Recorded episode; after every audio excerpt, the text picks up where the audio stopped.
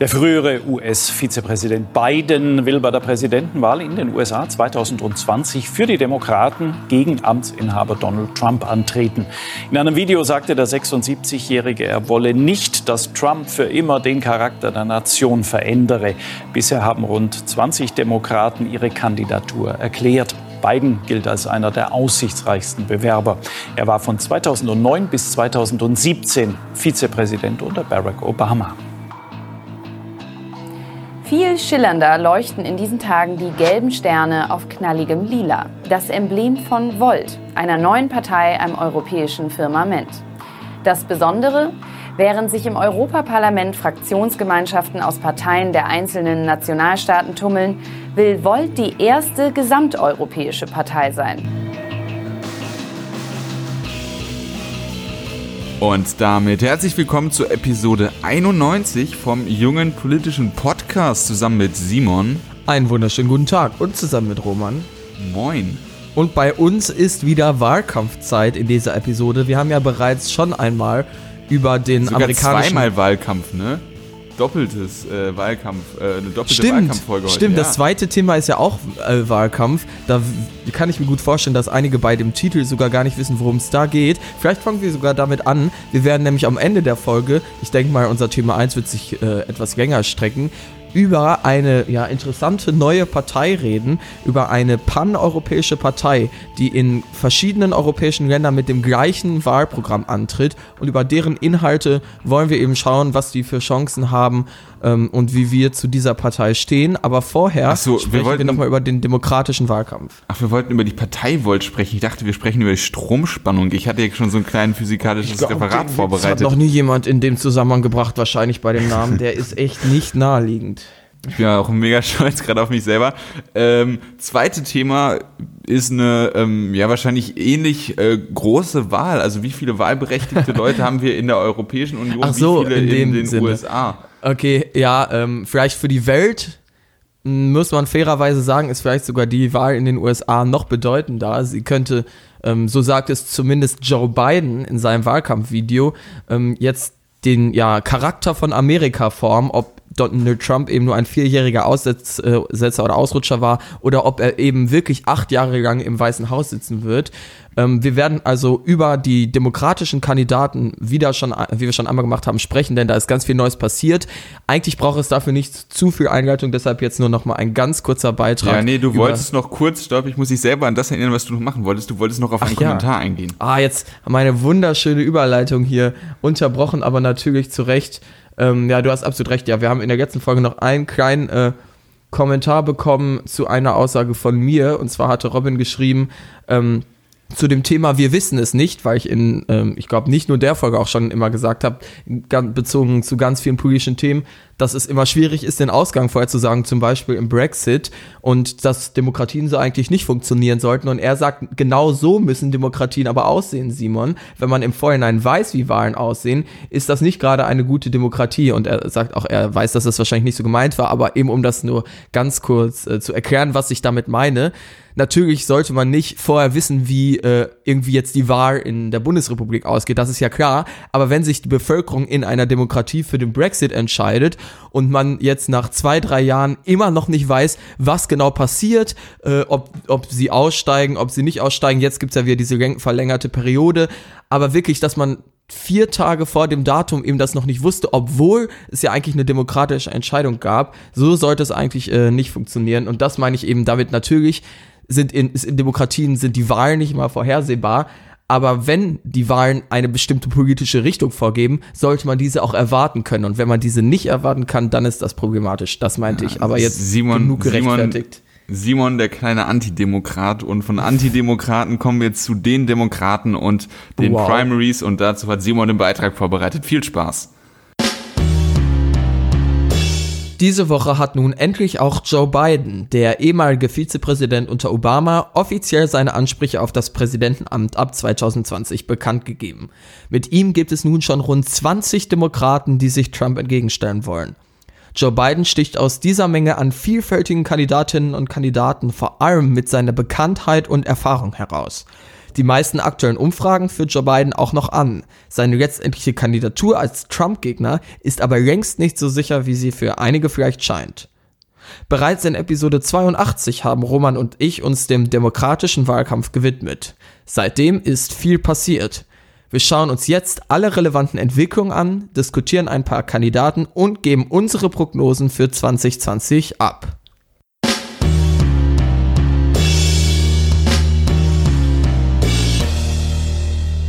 Ja, das war wie gesagt nur ein ganz kurzes kleines Häppchen als Beitrag, denn über alle äh, ja, wichtigen äh, Themen, Kandidatenpositionen wollen wir uns ja jetzt hier im äh, offenen Gespräch unterhalten. Und ich glaube, jetzt das alles für 20 Kandidaten in einen Beitrag zu quetschen, wäre auch Quatsch gewesen. Deshalb, ich habe mich ja ähm, auf Joe Biden fokussiert. Er ist ja auch der Grund, warum wir jetzt wieder drüber sprechen, denn er ist jetzt eigentlich der absolute Frontrunner. Vorher war es vielleicht sogar Bernie Sanders, zumindest ähm, war der ganz weit vorne, auch wenn man das bei ihm ähm, schwierig sagen kann, weil er eigentlich ja kein klassischer etablierter Demokrat ist, aber trotzdem war er der Frontrunner. Aber jetzt ist ganz klar, ähm, dass sich alle an Joe Biden wahrscheinlich abreiben werden. Und ähm, deshalb vielleicht deine Einschätzung kurz mal, Roman, zu Joe Biden. Wie stehst du so zu ihm? Wie ist er so politisch einzuordnen? Ja, also Joe Biden äh, ist, denke ich, am bekanntesten dafür, dass er Vizepräsident unter einem gewissen Barack Obama war. Barack ist, wer? Barack Obama, der Ah, okay. ähm, war der erste schwarze Präsident. Ah, okay. Nee, das war äh, Bill Clinton, aber stimmt, ja. Das ist ein Amer amerikanischer äh, Insider, weil der eben so cool war, sagen die über den, das war der erste schwarze Präsident, der hat zum Beispiel mal bei einem Fernsehauftritt Saxophon gespielt mit einer Sonnenbrille und deshalb wird ihm das Attribut angelastet, dass er schwarzer Präsident ist. Ich bin aktuell zu Positiver tief in amerikanischer Politik, dass ich Insider bringe, die man außerhalb Amerikas nicht mehr versteht, merke ich gerade. Positiver Rassismus, ja gut. Ähm, Ja. Also, äh, er war unter ähm, Obama Vizepräsident, ist auch mehr oder weniger wie Obama einzuordnen, ist also ein gemäßigter Demokrat, der eindeutig äh, ja nicht im linken Spektrum, sondern in dem mittleren konservativen Spektrum der Demokratischen Partei einzuordnen ist. Und äh, dementsprechend wird sich, denke ich, ein Flügelkampf ähm, also du hast, du hast, ich will, man kann so ganz grob vielleicht vereinfachen, dass man in den Demokraten drei Strömungen hat, von denen zwei jetzt für die Primaries richtig relevant werden. Du hast einmal so die Liberal-Libertären wie einen O'Rouge, ähm, der, denke ich, wird keine ja. Rolle spielen. Dann hast du einmal die Konservativen in der Mitte, wie einen Biden oder diese Klobuchar, ähm, die, da ist Biden auf jeden Fall der äh, Frontmann. Und du hast auf der linken ähm, Seite hast du Sanders, Warren und ähm, Harris ist irgendwie so ein bisschen was auch links, aber eher so auch Genau. was dazwischen. Ähm, und ich denke, das wird bei den Primaries sich entscheiden zwischen ähm, Sanders und äh, Biden. Und äh, da ist die Frage, die ich auch schon das letzte Mal gestellt habe, wie kann man Trump besiegen? Kann man Trump besiegen, indem man dafür sorgt, dass die Leute in der Mitte Demokraten wählen? Oder kann man Trump besiegen, indem man dafür sorgt, dass die linken jungen Leute Ja. zur Wahl gehen ähm, und die das letzte Mal nicht gewählt haben, die dass sie dieses Mal zur Wahl gehen und Sanders äh, Also wählen? ich glaube, das ist äh, tatsächlich eine ganz spannende Frage. Einmal zu deinem ersten Punkt.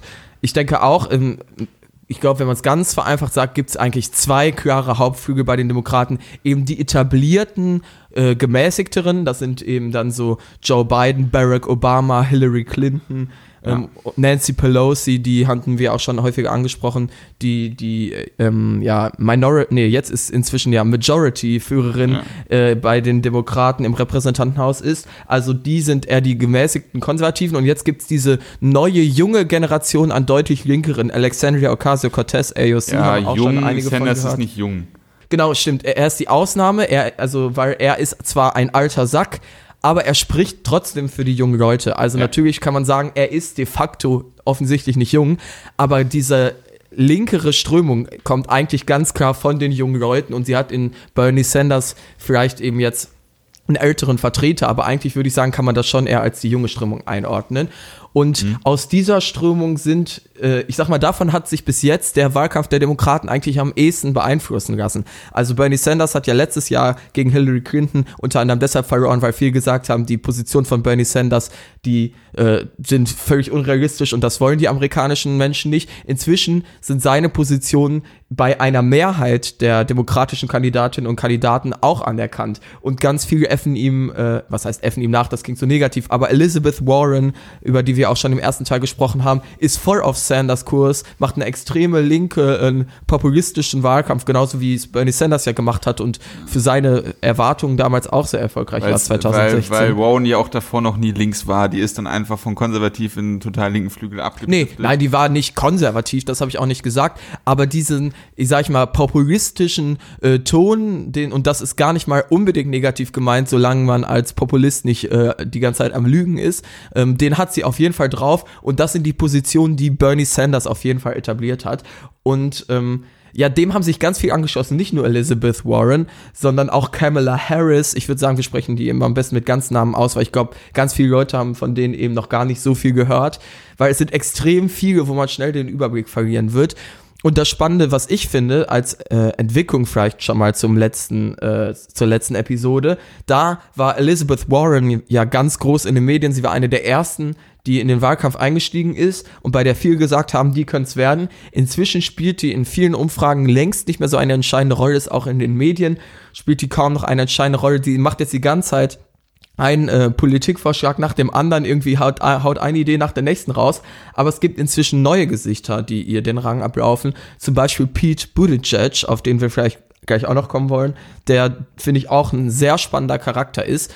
Ähm, und ich möchte ich jetzt auch wieder zu Wort kommen lassen, aber einmal nur, um deinen letzten Satzteil zu beenden. Ich glaube auch, dass es sich entscheiden, dass die Demokratische Partei sich entscheiden muss zwischen ähm, linker Flügel oder mittlerer Flügel. Aber ich glaube, selbst wenn sie sich für den mittleren Flügel entscheiden sollten, werden sie sich nicht für Joe Biden entscheiden, weil das wäre der extre ist.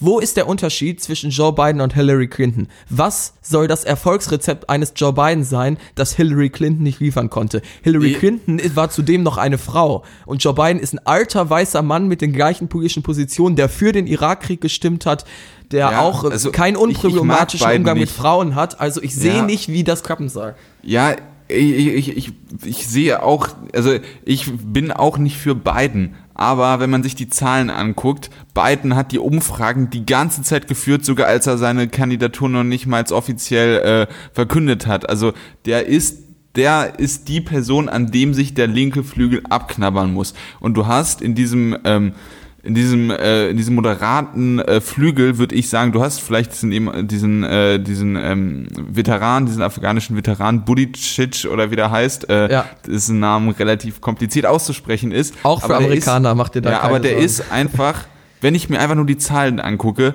keine wirkliche Bedrohung in diesem Flügel für Biden. Noch und du musst bedenken, wir sind zwei Jahre fast, also nicht mehr ganz, aber ähm, noch gut in der knappe zwei Jahre ähm, weg bis zum Wahlkampf und es wird so unglaublich viel passieren. Ja. Und Pete Buttigieg, ja. der ist erst vor ein paar Wochen praktisch richtig ja. ins Rennen eingestiegen. Das ist einmal für Leute, um das einzuordnen, Pete Buttigieg, das ist der Bürgermeister äh, einer Stadt in Indiana namens South Bend. Also erstmal eine, ja, ein Typ, der vorher in ganz Amerika völlig unbekannt war das ist, ähm, wäre, wenn er gewählt wird, der jüngste amerikanische Präsident aller Zeiten. Er wäre der ersten offen, äh, erste offen schwule, schwule Präsident ja. aller Zeiten, was natürlich auch jetzt in einer demokratischen Partei Bitte? Ja, das ist identitätspolitisch genau. ganz interessant. Das ist ja Richtig. auch ein Punkt, den ich in der letzten Diskussion häufig gebracht ja. hatte, ja. Genau, also auch da würde er punkten. Und trotzdem ist Pete Buttigieg, find, also von allem, was ich bis jetzt mitbekommen habe, er hat noch relativ wenig tatsächliche politische Pläne vorgelegt,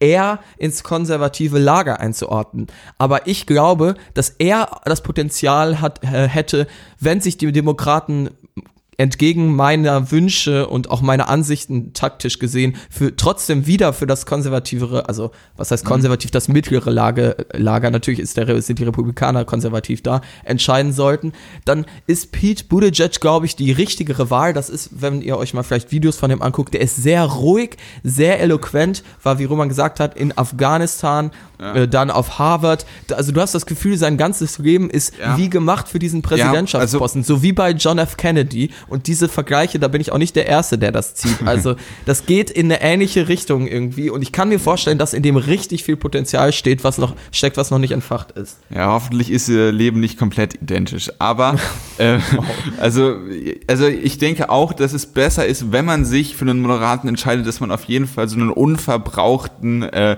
genau. jüngeren, Und identitätspolitisch geht's nicht, ja. ja identitätspolitisch wertvolleren äh, nimmt. Und äh, wie gesagt, Biden ist absolut die falsche Wahl.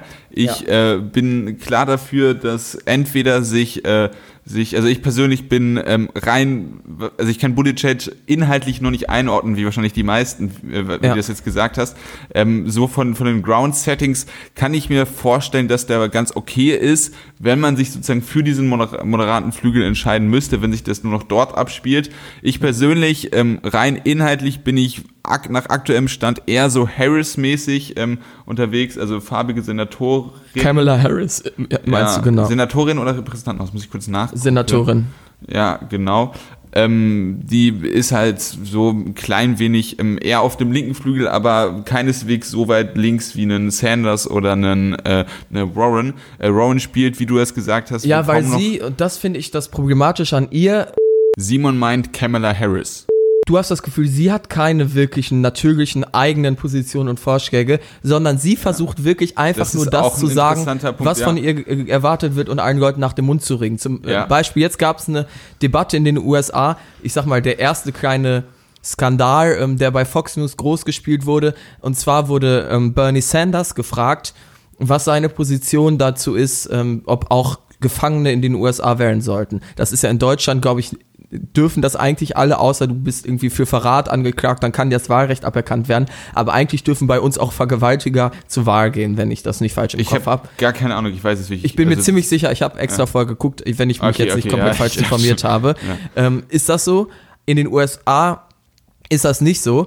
Und Bernie Sanders hat dann eben, da wurde er gefragt, auch der, ähm, ob seiner Meinung nach auch der Boston-Bomber, äh, also der Typ, der für diesen Anschlag da verantwortlich ist, ähm, eben wählen sollte und auch Leute, die im Todestrakt Stark sitzen. geframte Frage, ne? Ja, natürlich, stark geframed. Und er hat trotzdem geantwortet, für ihn ist das Wahlrecht ein Menschenrecht, das man keinem aberkennen sollte. Und sobald man anfängt, irgendwie Leuten das abzuerkennen, sieht er da eine Gefahr drin. Und das war ein Riesenskandal für Fox News. Die haben natürlich hoch und runter gespielt, dass er irgendwie Vergewaltiger und so weiter zur Wahl bringen möchte, damit die ihn wählen und so weiter. Ist natürlich alles absurd. Und ähm, Kamala Harris zum Beispiel hat dann auf diese Frage, ähm, die ihr dann auch später ge- gestellt wurde, die Antwort gegeben, ja, das müssen wir diskutieren. Also halt so eine absolute Politikerantwort, Ja, äh, wo, was nichts aussagt. Ja, also manchmal ist es gut, dass man äh, eine klare Kante bezieht, klare Position. Manchmal ist es auch gut, dass du nichts sagst indirekt.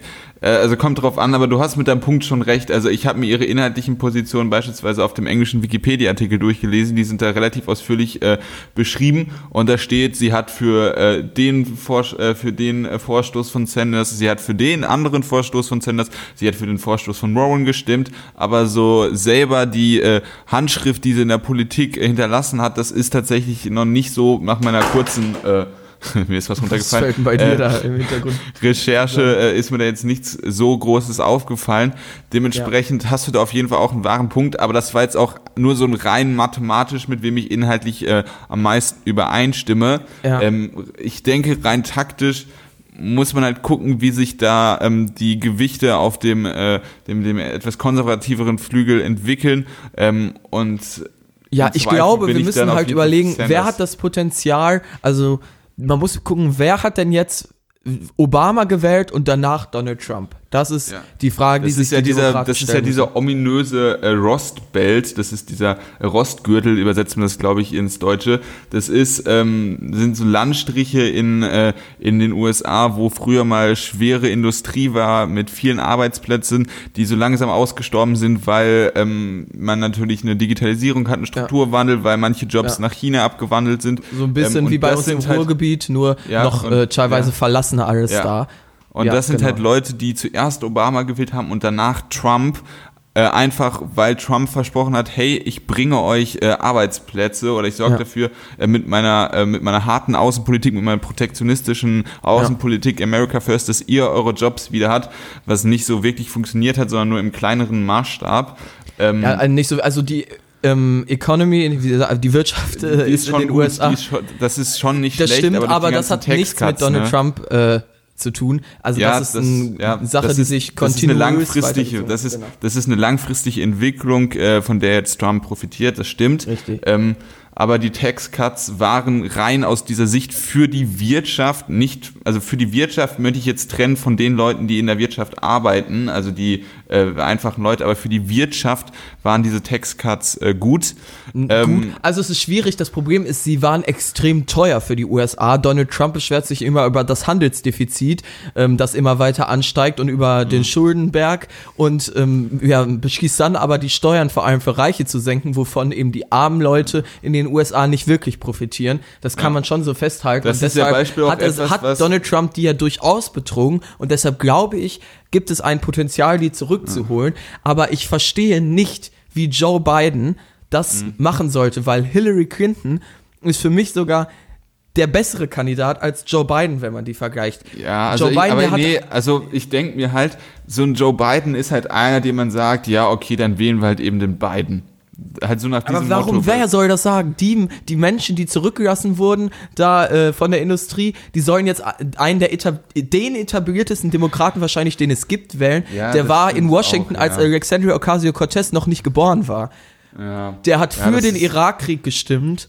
Der ähm, hat in diesem äh, äh, Anita Hill. Hearing, das ist jetzt vielleicht zu viel Innenpolitik, also hatte sie auch nicht gut gezeigt. Und der, es gibt auch Skandale, dass er hat so an sich, ähm, dass er irgendwie auch mit Frauen gegenüber jetzt nicht äh, äh, auf einem Vergewaltigungslevel sich begeben hat oder so, aber er ist dass halt er die immer sehr 0815-Kandidat, aber die Nee, Frage ja, ist halt, nicht nur. Ich finde, er hat auch schon einige Skandale gesammelt. Das soll ich ihm sagen. Zum Beispiel Frauen gegenüber, da haben sich schon Leute aus seiner eigenen ja, da Partei sind wir beschwert. derselben Meinung, aber, aber Was? die- nee, das, die- das, mich das doch eben erklären. Den hat er sich eben gegenüber im sehr, ich sag mal, körperlich eben verhalten und hat sich jetzt dafür entschuldigt und gesagt, er sieht ein, dass sich die sozialen Normen geändert haben. Aber auf sowas kann Donald Trump so gut schießen und ich sehe nicht. Trump kann, Trump kann Biden für seinen Umgang mit Frauen Ja. kritisieren. Ja, Okay. das Der Mann, jetzt, der Grab aber them so, by the Pu- Pussy der gesagt hat, hat. der hat schon bei Hillary Clinton, hat er sie immer mit Bill Clinton angegriffen. Also man denkt natürlich, Donald Trump soll Ja. den moralischen Zeigefinger beim Umgang mit Frauen halten, Ja, aber, aber das- die aber stopp, amerikanische das ist- Bevölkerung hat einen ganz kein- anderen Standard für Donald Trump, das ist ein faktisch richtiges. Argument, aber Trump wird alles irgendwie so umdeuten, falsch interpretieren, dass er das für einen eigenen Angriff benutzen kann. Der macht das auch ohne faktische Grundlage. Dementsprechend Also bei nicht, Pete Buttigieg, relevant ist. der hat aber, gar keine aber der, der, aber der entscheidende Punkt. Ja, der wird da, sonst wird er sich was ausdenken. Also ich meine, Trump äh, ist jetzt nicht der, der nur mit Nein, Fakten gegen natürlich, andere Leute aber es, argumentiert. geht, aber es Aber geht der trotzdem darum, dass Punkt für es mich ist- vorbelastetere Menschen gibt äh, Der- in der Demokratischen Partei und weniger ja, vorbelastete ja Menschen. klar, absolut, ich stimme davon ganz zu. Aber der entscheidende Punkt ist, wer geht zu Primaries, wer wählt bei Primaries von Altersschichten? Sind das die Älteren oder die Jüngeren? Also, äh, das kann ich dir so genau nicht erklären. Ähm, ich glaube aber, es sind dass. tendenziell die Älteren. Also man muss ja schon froh sein, wenn die Jüngeren überhaupt zu der richtigen äh, eigentlichen Wahl dann hingehen. Aber bei den Primaries ist das, sind das überwiegend die eher Älteren und da sehe ich dann eher eine Chance für Biden, die sagen, ja, das ist irgendwie ein richtiger Politiker. Ähm, Biden wird aber auf keinen Fall Präsident, das sage ich dir jetzt schon mal. Biden, Joe Biden wird auf gar keinen Fall Präsident 2020, haltet mir das vor. Und Ja, ich aber- glaube ich auch, ganz dass die Demokratische sagen, Partei. Wenn man Joe Biden in dem versteht. Video sieht, wenn man Joe Biden einfach anguckt, da sitzt ein in seinem Präsident. Wahlkampfsvideo, das sprichst du jetzt Ja, an, ja, wo genau. er seine Wahl, äh, Kandidatur bekannt Ja, genau. Da muss ich ganz ehrlich sagen, du hast mit deinen Punkten völlig recht, aber wenn sich das Video anguckt und das Video ist so lächerlich aufgemacht, dass er am Anfang mit der Verfassung äh, anfängt, ähm, aber wenn man sich das mal Amerikanisch. aber da Der sitzt, da sitzt ein Präsident, da sitzt ein Präsident, das ist ein Mann im Anzug, äh, nicht nur ein Mann im Anzug Ja, ist, sondern der ein Präsident ist, der ist das Der Präsident. erfüllt, aber trotzdem, der schlägt nicht Donald Trump. Joe Biden, Hillary Clinton hatte bessere Chancen, die, äh, Trump zu schlagen als Joe Biden. Glaube ich. Und, die, und nicht ohne Grund ist auch Hillary Clinton zuerst gegen, dagegen, äh, gegen Trump angetreten. Joe Biden will jetzt seine Chance ergreifen, weil er danach, also wenn er jetzt nicht Präsident wird, wird er es nie mehr, weil er ist so oder so viel zu alt. Aber er schadet damit auf jeden Fall der Demokratischen Partei, sollte er die, Da weil er wird Donald Meinung, Trump nicht aber besiegen. Du, du redest davon, du bist gerade in dem Sollten und ich bin etwas im Observieren. Und äh, ich denke halt, dass man da ähm, unter den aktuellen Umständen halt äh, leichte Vorteile einfach so von, von, von, der, von der Struktur, von der Außenwelt der Primaries und so äh, Richtung Das, haben, das hat sich Biden aber auch geändert. Ja. Die Demokraten haben ja, nachdem es durchaus Skandale auch gab äh, bezüglich der Primaries und wie da umgegangen wurde mit Bernie Sanders bei Hillary Clinton, haben die auch das System angepasst und so weiter. Also ich möchte mal sagen, ich habe die Hoffnung an die Demokraten noch nicht aufgegeben und ich glaube, dass die reelle Chance besteht, dass sie sich für ihren linken Flügel entscheiden. Und ich glaube sogar, dass selbst wenn sie sich nicht für ihren linken Flügel entscheiden und es Bernie Sanders wieder nicht wird oder Elizabeth Warren, dass ich glaube, dass es andere Leute im moderaten Flügel gibt, wie zum Beispiel ein Pete Buttigieg, die das holen können. Wir müssen bedenken, auch wenn die Umfragen jetzt auf beiden zeigen, wir sind noch ganz am Anfang des Wahlkampfes und es wird noch so viel passieren und die Leute werden sich noch so gegenseitig ausspielen. Und ich glaube nicht, dass Joe Biden das durchhält. Dem, dem kann so viel vorgehalten werden. Also Bernie Sanders hat, Joe Biden hat so viel Angriffsfläche auf, die auch Bernie Sanders einschlagen kann.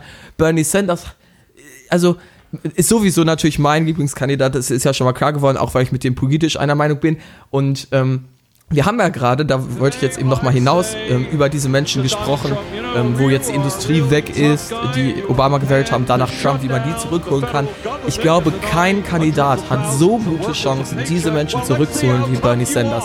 Also ich, es gibt da einen, finde ich, ähm, Wahlclip, der wirklich so grandios gut gelungen ist, wo Bernie Sanders eben in Lordstown ähm, zu Besuch ist. Das ist eine Stadt eben, die genau davon betroffen ist, von General Motors, die da so eine äh, Fabrik äh, geschlossen haben.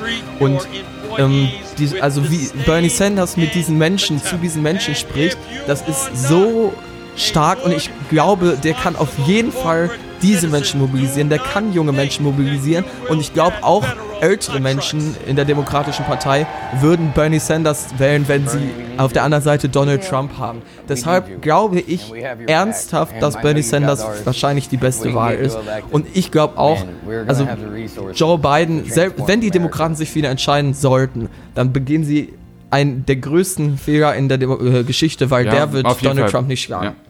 Ja, das ist auf jeden Fall ein Fehler, wenn Biden da äh, Kandidat werden würde. Glaubst Ähm, du das denn, dass Video- der Trump schlagen kann? Das interessiert mich. ähm, er hat auf jeden Fall. er hat- er Welche hat, Chancen er, hat er mehr als Hillary Also- Clinton? Wo also- ist der Unterschied zu? Also ähm, ich würde sagen, dass er, also, also diese These, dass er definitiv schlechter sein muss als äh, Clinton.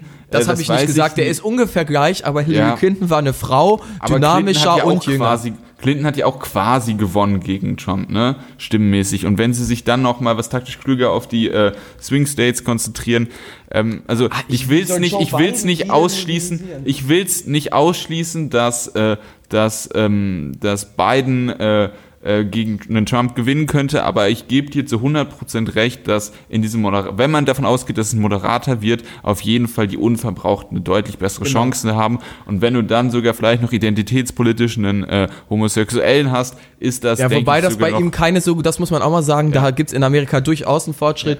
Seine Homosexualität spielt tatsächlich kaum ja, aber eine trotzdem, Rolle. aber die Geschichten, Obama ist der erste schwarze Präsident gewesen, Buttigieg Ja, wäre der erste offen schwule Präsident. Das ist eine Geschichte, ähm, das kann man Aber nicht ich würde nicht nur sagen, dass sie nur Allerdings deshalb Präsident werden, sondern einfach, weil inzwischen das Klima auch da ist, dass solche Menschen überhaupt Präsident werden können. Ne? Ja, ähm, also ich will muss ich, Barack ja. Obama nicht unterstellen, dass er deshalb Präsident geworden ist, weil er schwarz ist. Das fände ich auch Quatsch. Ja, ähm, so was äh, zu dem Video von Sanders, ähm, das ist auf jeden Fall gut gemacht, das war sehr ergreifend. Äh, Ja. Ich finde allgemein diese Art von Wahlkampf mit dieser mit dieser ähm, dramatischen Musik und so, die finde ich persönlich nicht gut, weil das von für mich zu zu filmisch ist, zu zu aufgedreht, Aber so zu, war zu amerikanischer lass mich bitte Wahlkampf schon ausreden, lass mich bitte ausreden. Ja, ich weiß, ich Äh, wollt's- ich wollt's so einwerfen, so war's schon zu, immer. zu ähm, ja zu groß aufgemacht und nicht einfach sachlich nüchtern die Punkte runtergesprochen. Das hätte Sanders auch machen können, aber das ist kein explizites Problem von Sanders. So sind halt Wahlkämpfe in den USA. Da hast du voll und ganz recht. Äh, das war eine generelle Kritik nicht an Sanders. Das Video Ja. war gut. Ähm, ich, ich muss dir vielleicht den Vorwurf machen, dass äh, du mit Sanders aufgrund deiner politischen Einstellung vielleicht ähm, auf dem linken Auge ein klein wenig blind bist. Das ist natürlich sehr Was die amerikanische formuliert. Realität angeht, oder was meinst du? Nee, was ich meine, dass, ähm, dass Sanders diesen Igitt-Sozialist-Faktor haben könnte, was, ähm, was Leute in der Mitte dazu bringt, im schlimmsten Fall für Trump zu stimmen oder gar nicht wählen zu gehen, weil sie es nicht äh, über sich bringen können, einen Sozialisten in Soll ich was sagen? zu wählen. Ja? Letzten Wahlkampf hätte ich vielleicht sogar gesagt, ist eine reelle Gefahr. Jetzt aber ist es noch weniger so als je zuvor, weil er hat die Demokratische Partei fundamental geändert. Sachen wie Medicare for All, das sind keine Igitt-Sozialismus-Forderungen mehr. Das ist eine Realität, die eine Mehrheit der Amerikaner sich laut Umfragen wünscht. Ja, aber da geht es auch wieder um Framing und wenn du schon argumentierst mit, äh, wie, äh, wie Trump Leute irgendwie gut angreifen kann, ja, natürlich. Die Fox News wird hoch in, und runter spielen, das dass er ein Sozialist ist. Aber Barack Obama, wo, Barack Obama wurde schon äh, zu seinen Zeiten von Fox News immer als Sozialist betitelt und er hat auch trotzdem äh, die Wiederwahl gewonnen. Also auch Barack Obama war schon der Sozialist. Ja, aber da ist äh, ein Sanders tatsächlich noch ein klein wenig besser für, äh, für geeignet, um den als Sozialisten zu brandmarken, obwohl das ja. natürlich faktisch aber Schwachsinn ist. Und äh, ich bin nee, auch inhaltlich, also, aber, aber Sanders macht inhaltlich wirklich wichtige Sachen, vor allem, dass er da an die Colleges rangeht und an die, äh, an die, äh, an die Gesundheitspolitik. Das ist wirklich unfassbar wichtig, weil Bildung ist fundamental wichtig für irgendwie so etwas wie Chancengerechtigkeit, wo die Amerikaner ja sagen, dass sie da angeblich für wären mit ihrem American Dream. Und äh, Gesundheit ist einfach ein Menschenrecht und äh, was da aktuell in den USA abgeht, das ist echt hart lächerlich, dass die über sowas wie allgemeine Krankenversicherung streiten müssen. Äh, Natürlich äh, kann man aus europäischen Euro, Sicht. Ja, aus eurozentristischer Sicht, aber es ist halt auch irgendwie faktisch so. Also Übrigens auch noch ein interessanter Punkt, eine Beobachtung, die ich habe bei Bernie Sanders, dass er diesen Wahlkampf insbesondere auch seinen Wahlkampf sehr auf ähm, die schwarze Bevölkerung in den USA fokussiert. Also es war im letzten Wahlkampf nicht so, was nicht heißen soll, dass er seine Position geändert hat oder so. Aber ich finde gerade von den Auftritten, wie er auftaucht, ähm, von den Sachen, die er sagt, er ähm, möchte, spricht jetzt noch expliziter und direkter auch die Schwarzbevölkerung in den USA an, die dann vielleicht auch noch mal eher jetzt Bernie Sanders wählen wird, als sie es vorher gemacht hat. Ich finde auch, er macht das glaubwürdig, das funktioniert gut, denn bei Bernie Sanders, das ist ja das Spannende, bei Joe Biden schaust du auf die politische Vergangenheit und wirfst ihm vor, dass er für den Irakkrieg gestimmt hat und so weiter. Bei Bernie Sanders schaust du auf die politische Vergangenheit und du siehst, er ist tatsächlich, hat sich äh, bei äh, Studentenprotesten äh, beteiligt, die eben sich gegen die Diskriminierung von Schwarzen eingesetzt ja. haben. Er hat gegen den Irakkrieg gestimmt. Also Bernie Sanders verkörpert all das glaubwürdig, Joe Biden nicht. Ja, da bin ich voll und ganz bei dir. Und äh, also ich weiß, die, diese Frage, die ich in der letzten, in der Folge, in der wir das letzte Mal drüber gesprochen haben und jetzt auch nochmal gestellt habe, ähm, ich weiß nicht, jetzt unabhängig von beiden, ähm, was wäre besser, diesen Buddy, Buttigieg oder äh, den oder Sanders, wer von den beiden besser ist, um gegen Trump zu gewinnen, das kann ich dir final nicht beantworten, obwohl ja. ich sogar glaube, dass das Sanders eher die schlechtere Wahl ist. Schwierig, ganz schwierige Sache, ernsthaft, weil ähm, es wäre ein ganz unterschiedlicher Wahlkampf. Pete Buttigieg, ja, ein ruhiger, halt. sachlicher Typ, den du nicht angreifen kannst, weil er eine ja, Geschichte bis jetzt hat, wie geleckt Ja, sozusagen. und du kannst halt, Sanders kannst du halt genau in diese, du musst es ja nicht Richtig, sofort aber als Sozialisten, Sanders kann sich glaubwürdig wehren. Und das ist der wichtige ja. Unterschied. Sanders kann sich glaubwürdig wehren und der kann gegen einen Donald Trump antreten. Donald Trump ist nicht der unschlagbare Wahlkampfmeister. Auch den, auch gegen den kann man bestehen, also wenn man es glaubwürdig gegen machen Trump, kann. Sanders gegen Trump, da kann es vielleicht ein Handgemenge geben bei so einem TV-Auftritt. Also es wird auf jeden Fall der populistische Wahlkampf aller Zeiten, denn ja. ich, aber ich glaube, Amerika ist gerade aktuell in einem absolut populistischen Zeitalter und gerade deshalb ist Joe Biden äh, an der falschen Stelle. Ich glaube, Bernie Sanders ist der glaubwürdigere Populist und der Populist, der auf jeden Fall sich gegen Donald Trump behaupten kann, weil Hillary Clinton konnte eben nicht glaubwürdig äh, gegen Donald Trump antreten, obwohl Donald Trump natürlich eine Lüge nach der nächsten erzählt hat, aber Bernie Sanders kann ihm das glaubwürdig vorhalten. Das heißt, bei dem mache ich mir keine Sorgen und bei Pete Buttigieg wäre es ganz interessant, weil es wäre ein ganz ruhiger Wahl, also Pete Buttigieg absolut ruhige Natur, ganz spannend, wie Bernie Sanders, äh, wie Donald Trump damit umgehen würde. Das kann ja. ich dir nicht vorhersagen, aber da sehe ich zumindest die reelle Chance, dass die Demokraten äh, das am Ende gewinnen, weil sie genug Leute mobilisieren können und auch weil die eben junge Menschen sich nicht äh, von ihm so verraten fühlen würden, wie sie es von Hillary, Hillary Clinton getan haben. Aber weißt du, was wir am Ende des Tages sagen können? Um dich hier nochmal zu rezitieren. Wir wissen weiß, was nicht. kommt. Wir Ja. wissen es nicht. Und das Ja. ist auch gut so, würde Robin Ja. sagen. Und in diesem Fall stimme ich ihm da ja natürlich auch zu. Ja, und äh, apropos gute Sachen, schlechte Überleitung. Äh, wir sprechen jetzt nicht über Hochspannung, sondern Achso, über sorry, eine Hoch ganz kurz ein. Jetzt, Mann, ich du wollte hast mir grad einen meine Wortwitz Überleitung- machen. Du hast mir meine Überleitung zerstört heute ganz am Anfang. Jetzt mache ich es bei dir auch. Ich wollte einen Satz noch sagen. Erinnerst du dich noch, wie wir äh, in dem ersten Teil bei Demokraten 2020 über die Kandidatur von Howard Schulz gesprochen haben, dem Starbucks-Chef, und du dir schon Sorgen gemacht hast? Der spielt gar keine Rolle medial mehr. Genauso wie ich es auch geahnt und gehofft hatte. Also, das war mal wieder so ein Billionär, der gedacht hat, er könnte sich alles erkaufen, aber aktuell sieht es danach aus, als ob der keine ernsthafte Gefahr ist. Aber jetzt, bitteschön. Leute, die Schulz mit Nachnamen heißen, haben anscheinend bei äh, Wahlen nicht so die besten Chancen. Äh, aber wir gehen jetzt direkt zu einer anderen Wahl, und zwar zur Europawahl. Und dort tritt eine kleinere Partei an, die noch nicht so bekannt ist, allerdings ähm, schon mit ein paar Wahlplakaten auf sich aufmerksam gemacht Ja, hat. Die. Sprache ist von der Partei Volt und ich habe einen kurzen Beitrag vorbereitet. Viel Spaß. Wenn ihr in den letzten Tagen durch die Stadt gegangen seid, dürftet ihr wie vor jeder größeren Wahl zahlreiche Wahlplakate gesehen haben.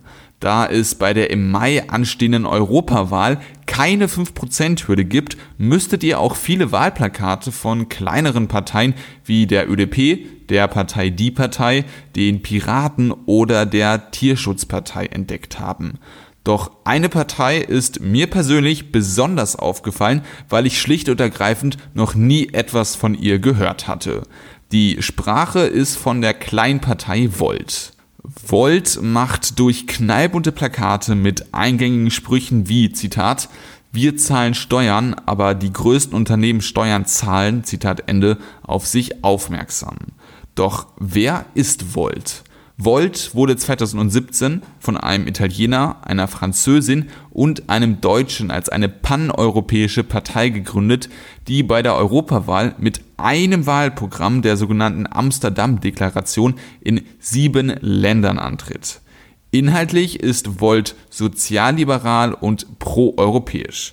Konkret setzt sich die Partei für eine einfachere Mehrheitsregel im Ministerrat, ein Europaparlament mit Initiativrecht, das einen europäischen Ministerpräsident wählt, eine europaweite CO2-Steuer, einen Mindestpreis für EU-Emissionsrechte, ein Ende von Subventionen für fossile Brennstoffe, einen europäischen Körperschaftsmindeststeuersatz von 15 Prozent, einen EU-Finanzminister, der den EU-Haushalt verwaltet, Seenotrettung im Mittelmeer, eine sofortige Inklusion von Asylsuchenden in den Arbeitsmarkt, eine EU-Koordinationsstelle für künstliche Intelligenz und eine Erhöhung der Ausgaben für Forschung und Entwicklung bis 2025 auf 4% des EU-Bruttoinlandsproduktes ein. Simon und ich wollen im Folgenden klären, inwieweit wir politische Bewegungen wie Volt begrüßen und wie wir ihre Chancen auf den Einzug ins EU-Parlament einschätzen.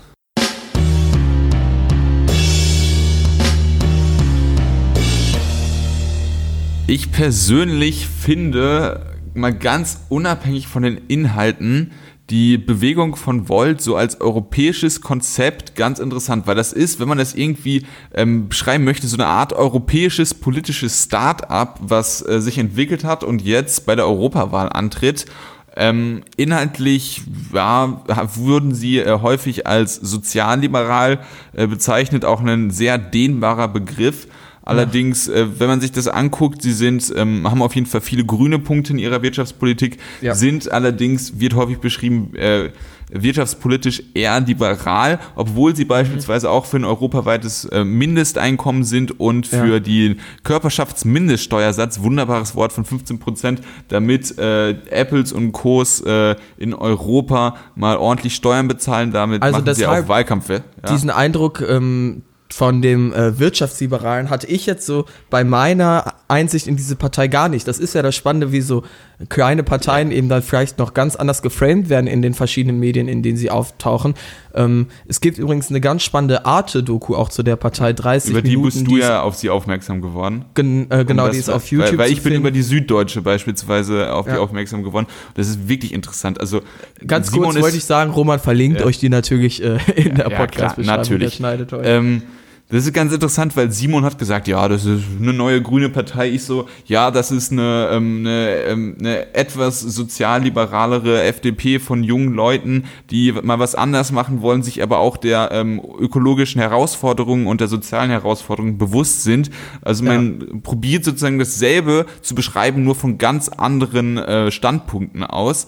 Ähm, allerdings, ja. ich habe extra mal einen Haufen ähm, Inhalte in den äh, Beitrag geschmissen, damit ihr die einordnen konnt. Und äh, inhaltlich finde ich das auf jeden Fall mehr als interessant. Also die sind für die sind für ein stärkeres Europa, also die wollen das Europaparlament Das finde ich muss man nochmal herausheben, bevor du jetzt hier einen ja. Inhalt nach dem äh, nächsten vorliest. Das ist deren Hauptposition. Das ja. ist das Konzept hinter der Partei, dass sie eben eine paneuropäische Partei sind, was heißt, dass sie eben nicht nur wie bei uns, man kann zum Beispiel die SPD wählen, aber die Sozialdemokratische Partei Deutschland eben nur und in Italien wählst du dann eben die italienischen Sozialdemokraten und die schießen sich dann in Europa vielleicht zu einer Fraktion zusammen, sind aber trotzdem ja. unterschiedliche Parteien in einer Fraktion, häufig auch mit unterschiedlichen Zielen und Vox hat eben auch natürlich, wenn wir unterschiedliche Vox-Parteien wählen, also Vox Deutschland, Deutschland und Vox äh, Italien dann zum Beispiel, wobei die es nicht geschafft haben anzutreten, ähm, zu wenig Unterschriften da sammeln konnten, aber du hast unabhängig Vox davon. gesagt, du meinst Volt. Vox, ja, Volt. das ist die. Ja, ja. Äh, natürlich meine ich Volt, Entschuldigung. Äh, Volt Deutschland, ähm, Volt äh, äh, Frankreich ja. zum Beispiel, dann wählt man zwar auf dem Papier unterschiedliche Parteien, aber inhaltlich die gleiche. Ja, also es gibt noch keine transnationalen genau. Wahllisten, genau. allerdings ist es sozusagen die Europä dieselbe europäische Partei, die ihre äh, nationalen Splittergruppen dann, äh, Splittergruppen ist auch eine Art, äh, ihre nationalen äh, Parteigruppen Ableger, dann äh, zur Wahl stellt. Ähm, und sie treten an in Deutschland, den Niederlanden, Belgien, Bulgarien, Luxemburg, Schweden und Spanien, das mal der Vollständigkeit halber. Ähm, ja. Und ich finde es wirklich interessant, ähm, das ist ja beispielsweise auch Varoufakis mit seiner ähm, Bewegung, das ist ja auch eine ja. europäischere Bewegung, ähm, hat ja auch sowas versucht. Und ich denke, das ist auf jeden Fall ein guter Ansatz, weil das Wahlrecht muss auf jeden Fall langfristig bei der Europawahl Mal dazu äh, äh, umfunktioniert werden, dass man nicht mehr die SPD wählt, sondern die SD, dass das man nicht mehr die CSU. Meinung, aber dem stimme ich zu, ja. dass man nicht mehr die CSU wählt, sondern die EVP. Ähm, dass man wirklich die europäischen Parteien wählt und nicht die äh, die, die deutschen Parteien, die dann irgendwie äh, anteilig ähm, da hochgerechnet werden und dass du halt ja. dieses One-Person, One-Vote hast, wo beispielsweise mhm. auch Volt für ist. Ja, das stimmt. One Person, One Vote ist natürlich immer auch eine schwierige Sache, weil ich finde, solange man bei einem nationalstaatlichen Konzept bleibt, sorgt das eben dafür, dass es dann doch absolute Ungerechtigkeiten eben gibt. Also wenn Malta als Nationalstaat wäre natürlich in der äh, EU, wie wir sie jetzt haben, völlig unterrepräsentiert, wenn ähm, die eben dann was, selbst wenn die einen Abgeordneten reinschicken wollen bei One Person, One Vote und jeder Welt gleich äh, eigentlich jeder Abgeordnete vertritt gleich viele Menschen. Dann ja, nee, aber die Sache ist dann, die Sache ja. ist, dann könnte auch ein Spanier einen Malteser wählen. Ich, ich bin auch grundsätzlich dafür. Ich bin ja auch, wir beide sind ja Fans davon, die EU weiterzuentwickeln, ähm, auch über ein, äh, also die Nationalstaaten, über die Nationalstaaten dann hinweg, dass sie gar nicht mehr Teil sind. Aber ich finde in dem aktuellen EU-Konzept die Regelung schon nachvollziehbar, wie wir sie aktuell haben. Das ist nur, was ich sagen wollte. Ja, aber dass sich das aktuelle EU-Konzept unserer Meinung nach ändern muss, das haben wir ja, denke ich, auch schon häufig genug betont. Aber äh, es ist ja jetzt auch wieder Teil der Diskussion, weil genau ja, dafür ja. steht ja auch Volt. Die ja. stehen nämlich auch dafür. Also sie wollen auch die EU langfristig weiterentwickeln in Richtung eines äh, föderalen Bundesstaates. Und die Idee ist ja gar nicht mehr so selten, wie wir sie überall gehabt haben. Ich finde das ja spannend, wie ganz viele politische, ähm, ja, relevante Persönlichkeiten, zum Beispiel auch Robert Habeck, jetzt können wir mal wieder den Robert Habeck-Counter hier anwerfen, das auch in Interviews so anklingen lässt, dass er das für eine gute Idee hält, aber trotzdem machen die, trauen die Grünen es sich noch nicht zur Parteiposition zu machen. Volt hingegen sagt, nein, wir wollen als paneuropäische Bewegung dafür sorgen, die EU zu transformieren, als Lehre aus dem, was eben passiert ist während des Brexits. Und das finde ich eine spannende Herangehensweise. Ja, ähm, also auf jeden Fall. Und ich finde es auch gut, dass man sozusagen jetzt diese Möglichkeit nutzt, wo man wirklich keine Sperrklausel hat, einfach mal eine kleine Partei zu gründen und zu gucken, vielleicht kriegen wir einen äh, Platz, vielleicht können wir ja äh, einen, einen Abgeordnetensitz, vielleicht können wir ja ein paar Leute von uns überzeugen. Ähm, es ist, ich denke nicht, dass da langfristig irgendwas Großes rauswachsen wird. Allerdings Weiß haben sie jetzt. Nicht. Also, das ist ja sehr nicht. pessimistisch hier. Ja, ja, aber das kann man ja auch mal haben als Position. Äh, ich denke, wir haben jetzt vielleicht irgendwie eine Chance, ähm, einen Sitz zu ergattern. 400.000 äh, Wähler bräuchten sie dafür wohl. Diese Zahl ist in diesem Kontext falsch, denn sie bezieht sich darauf, wie viele Stimmen Volt benötigen würde, damit sie zwei Abgeordnete aus Deutschland nach Brüssel schicken könnten. Für einen Abgeordneten brauchen sie wohl in etwa 180.000 Stimmen. Das ist nämlich das Ergebnis der schwächsten Partei, die noch einen Abgeordneten aus Deutschland gestellt hat. Und das war 2014 die Partei, die Partei mit etwa 180.000 Stimmen. Äh, das denke ich bei der Wahlplakatdichte, die sie haben, das ist ja für eine Kleinpartei schon nicht schlecht. Ähm, dementsprechend äh, denke ich, sie haben auf jeden Fall eine kleine Chance, um ins Parlament einzuziehen. Ähm, dann könnte da vielleicht langfristig noch was Größeres herauswachsen. Glaube ich allerdings nicht. Also ich glaube jetzt nicht, dass da irgendwie ja. was wie, den, ich wie auch, bei den Piraten Was ganz spannend so. ist, ähm, das ist auch bei dieser Arte-Doku ähm, gezeigt worden, wie absurd und unterschiedlich die Regelungen für Parteien in den unterschiedlichen Nationalstaaten sind, ja. wann sie antreten dürfen für die Europawahl. Also in Deutschland zum Beispiel braucht man ja 4000 Unterschriften, um als Partei registriert zu werden und antreten zu dürfen. In Italien sind es 150.000 Unterschriften. Und die ähm, Volt-Partei in Italien, die konnten irgendwie 20.000 Unterschriften oder sonst noch was sammeln. Also wahrscheinlich sogar mehr als in Deutschland, waren auch verhältnismäßig sehr erfolgreich da, können aber trotzdem nicht antreten, weil man dort eben 150.000 Unterschriften braucht. Und dass diese Regelungen so unterschiedlich in den einzigen, äh, einzelnen Nationalstaaten sind für die gleiche Europa Europawahl ist ja absoluter Nonsens, oder? Ja, genau. Und vor allem Volt wurde ja von einem äh, Deutschen, einem Italiener und einer Französin gegründet und jetzt treten sie nur in Deutschland ein, in den Gründungsnationen. In Italien sind sie gescheitert äh, an den Unterschriften und in Frankreich an einer äh, Summe von Geld, 800.000 Euro hätten sie irgendwie aufkriegen müssen, sind ja. sie dran gescheitert. Ähm, allerdings sind sie ja immer noch die sieben Länder, die ich auch schon mal vorgelesen hatte. Genau. Also es ist schon noch eine europäische Bewegung, allerdings. Ja, klar. Äh, und die Parteien bleiben ja in den Ländern bestehen, auch wenn sie jetzt aktuell eben noch nicht die jeweiligen nationalen Gesetzgebungen erfüllen konnten, um dann für die Europawahl anzutreten. Ähm, das stimmt, ja. Die, also trotz allem bleibt das ja eine europäische Bewegung. Ja, ja also, zum Beispiel hat auch äh, äh, Marie Isabelle Heiß, das ist eine der beiden Spitzenkandidaten in Deutschland, hat auch gesagt, dass selbst wenn sie es bei der Europawahl nicht schaffen, sollten sie auf jeden Fall versuchen wollen, die wurden in München, äh, sind sie wohl stark, da in regionale Parlamente und so reinzukommen. Äh, dementsprechend würde die Partei nicht sofort untergehen, falls sie es jetzt bei der Europawahl nicht schaffen sollten.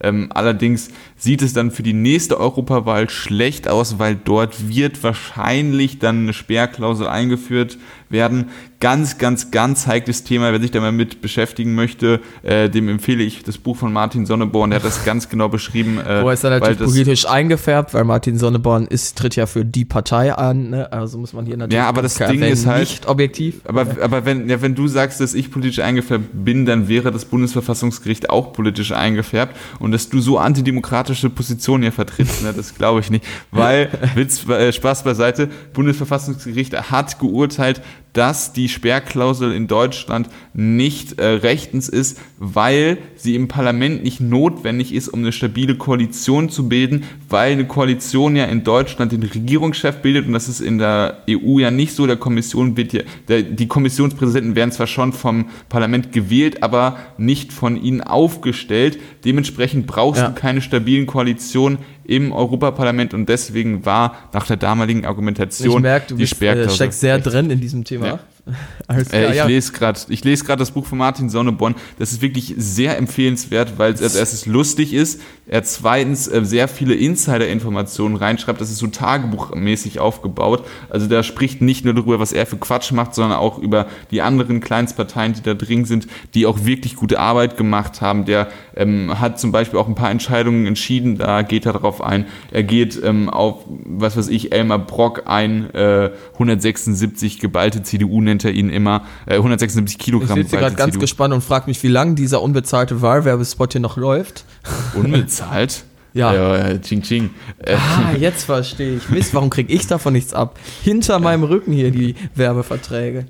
Ja, äh, aber Buch, das Buch ist auf jeden Fall interessant. Wen es interessiert, wer gerne was über die Europäische Union lernt und dabei lacht, äh, da seid ihr was ans Herz, ans Herz gelegt. Was ist denn hier los? Kann ich das mal ganz kurz hinterfragen, was hier gerade Ja, wir haben, wir empfehlen doch immer mal wieder Sachen. Ja, Jetzt habe ich halt aber du musst nicht gemacht. irgendwie hier so einen Verkaufston annehmen, oder? Ja, ich habe jetzt das vorgelesen, was ich vorlesen musste, um das Geld zu bekommen. Na gut, okay, alles klar. Aber jetzt vielleicht nochmal zum Thema zurückkommen. Äh, Volt ist ähm, unabhängig davon jetzt, wie erfolgreich sie sind und wie ihre Chancen stehen, finde ich grundsätzlich eine gute Idee. Und ähm, die Position, ich denke mal, wir sprechen ja vor allem über sie aufgrund der europäischen Position, weil das ist ja das, was sie wirklich unterscheidet, unterstützen wir beide ja auch. Ähm, und ich finde die Herangehensweise eben auch ganz spannend, denn ich habe auch immer das Gefühl, wenn man eben wirklich die EU reformieren möchte, dann sollte man sich auch paneuropäisch tatsächlich äh, organisieren, weil ich meine, es ist zwar so, dass wir jetzt vielleicht in Deutschland verhältnismäßig noch eher proeuropäisch sind und dass du hier vielleicht auch den Nährboden dann dafür hast, aber ich kann mir vorstellen, dass es dann schwieriger wird, dass so eine proeuropäische Bewegung, die vielleicht dann in Deutschland sogar erfolgreich wäre, sich so leicht auf Polen und so weiter ausschlägt. Deshalb finde ich, muss eine Bewegung in allen Ländern gleich vertreten sein und man muss ähm, überall dort anfangen ähm, zusammenzuarbeiten und vielleicht diese Stimmung zu säen und nur in einem Land, das vielleicht eh schon verhältnismäßig proeuropäisch ist, dann eine proeuropäische Partei zu starten, ist vielleicht nicht so sinnvoll. Deshalb, ich meine, der Gründer kommt ja aus Deutschland, aber die Idee, die er gehabt hat, also einer der Gründer, ich glaube der Hauptgründer, äh, da, aber die Idee, die er gehabt hat, sich eben europaweit zu organisieren und die Herangehensweise finde ich äh, sehr gelungen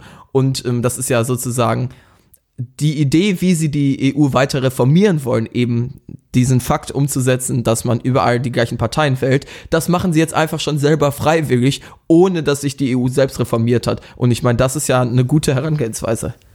Ja, auf jeden Fall. Also das ist, äh, das ist einfach gelebte, äh, die gelebte Generation Erasmus, die sich politisch Ja. engagiert, eine eigene Partei Genau. gegründet hat. Ähm, ich finde auch dieses äh, Konzept von dem, jetzt, diese, ich mag den Fachbegriff, weil ich mir selber ausgedacht habe, des politischen Startups. Äh, also ich finde das wirklich interessant und ähm, ich denke, dass sie auf jeden Fall auch Chance haben, junge Wähler äh, zu gewinnen. Ob es dann für den Einzug ins Europaparlament äh, reicht, werden wir sehen müssen. Allerdings, ähm, ja, ich, ich würde mich freuen, wenn es, äh, wenn es einer der beiden Kandidaten Ja. von Volt ins Parlament schaffen würde. Und ich finde eben genau, das äh, ist ja auch vielleicht so ein bisschen der Sinn auch von unserem Podcast, dass wir zwar natürlich auch immer über Themen diskutieren, aber vielleicht auch Themen ähm, und dann vielleicht sogar auch Parteien eben eine Plattform geben, die wir durchaus interessant fanden. Deshalb fand ich das jetzt eigentlich einen ganz spannenden Abschluss nochmal, auch wenn natürlich der Hauptteil dieser Folge auf unserer sehr hitzigen äh, Diskussion bezüglich der demokratischen Kandidatur zur Präsidentschaft äh, lag.